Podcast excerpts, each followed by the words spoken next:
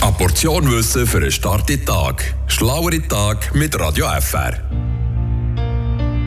Im November 1981 ist ein richtiger Kassenschlager rausgekommen.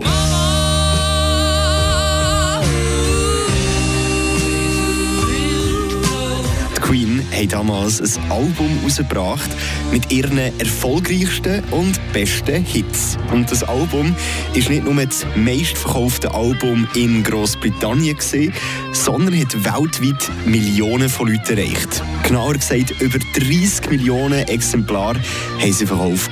Und das Album, das ist ganze 10 Jahre in den Charts geblieben. Ja, heute gibt es das noch selten, dass man so lange den Platz in den Charts kann halten kann.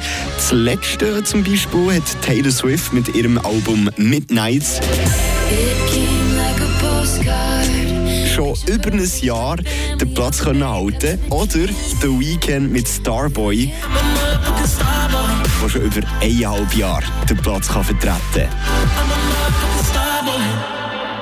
Frische Tag. Der Radio FR Morgen.